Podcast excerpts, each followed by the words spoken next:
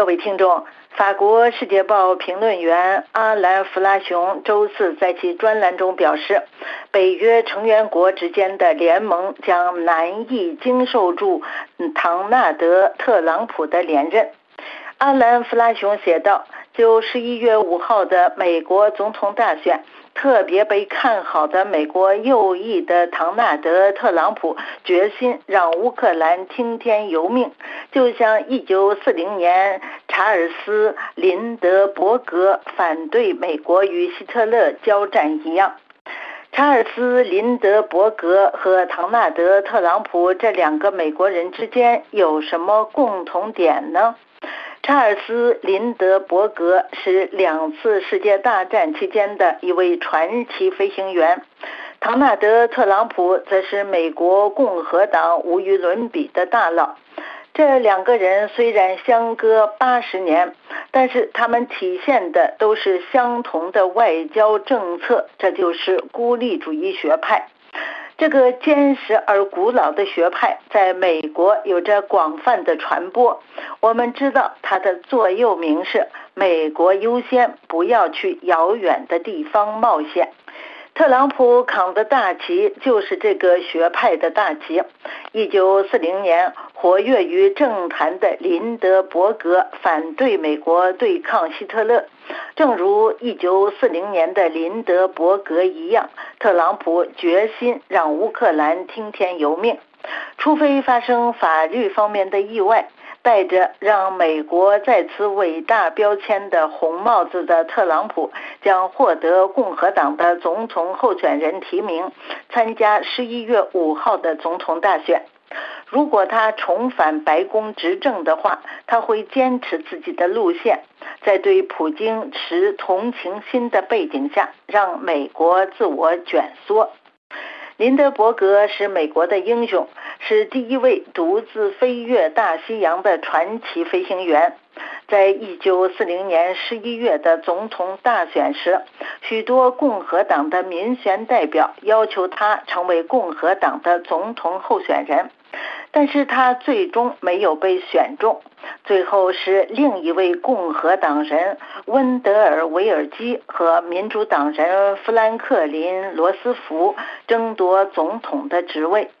富兰克林·罗斯福当时是寻求第三次连任，作为对欧洲进行干预的坚定支持者，富兰克林·罗斯福轻松获胜了。但是林德伯格仍然走遍了全美国，以捍卫当时的共和党的信条，也就是美国不要对欧洲进行军事干预。他说：“我得出的结论是，无论我们给予什么样的支持，我们都无法让英国赢得这场战争。”一九四一年，林德伯格的演讲还带有一些反犹色彩。他说：“推动战争最厉害的三个群体是英国人、犹太人和罗斯福政府。”直到1941年12月，日本袭击美国太平洋舰队珍珠港后，共和党才放弃了这一孤立主义政策。今天，众议院议长麦克约翰逊根据特朗普的指令所提出的论点，让人想起林德伯格的言论。只不过是他少了一些反犹主义的色彩。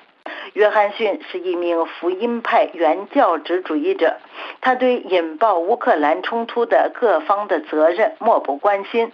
他反对援助乌克兰，因为不能够事先知道战争的结果。他说，泽连斯基没有告诉我们他将如何获胜。四个月以来，共和党议员们阻挡了对基辅的一切新的援助。特朗普也不掩饰他对北约这个跨大西洋防务条约的邪恶看法。他说，欧洲的盟国通过对军队的不足够的投资来欺骗美国。在北约的资金来源中，美国的份额是百分之七十，欧洲的份额是百分之三十。如果北约的某一成员国遭到袭击的话，特朗普就会质疑集体团结的规则。阿兰·弗拉雄表示，美国共和党自豪地高举华盛顿当局在二战后建立的美国治下的和平的大旗。对于美国共和党来说，这是一百八十度的大转弯。共和党的最后一位英雄罗纳德·里根在坟墓里也要不安了。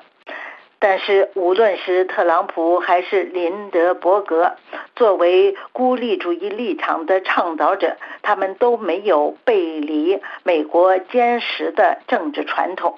各位听众，以上是法国《世界报》摘要节目，本次节目由阿曼婷编播，感谢收听。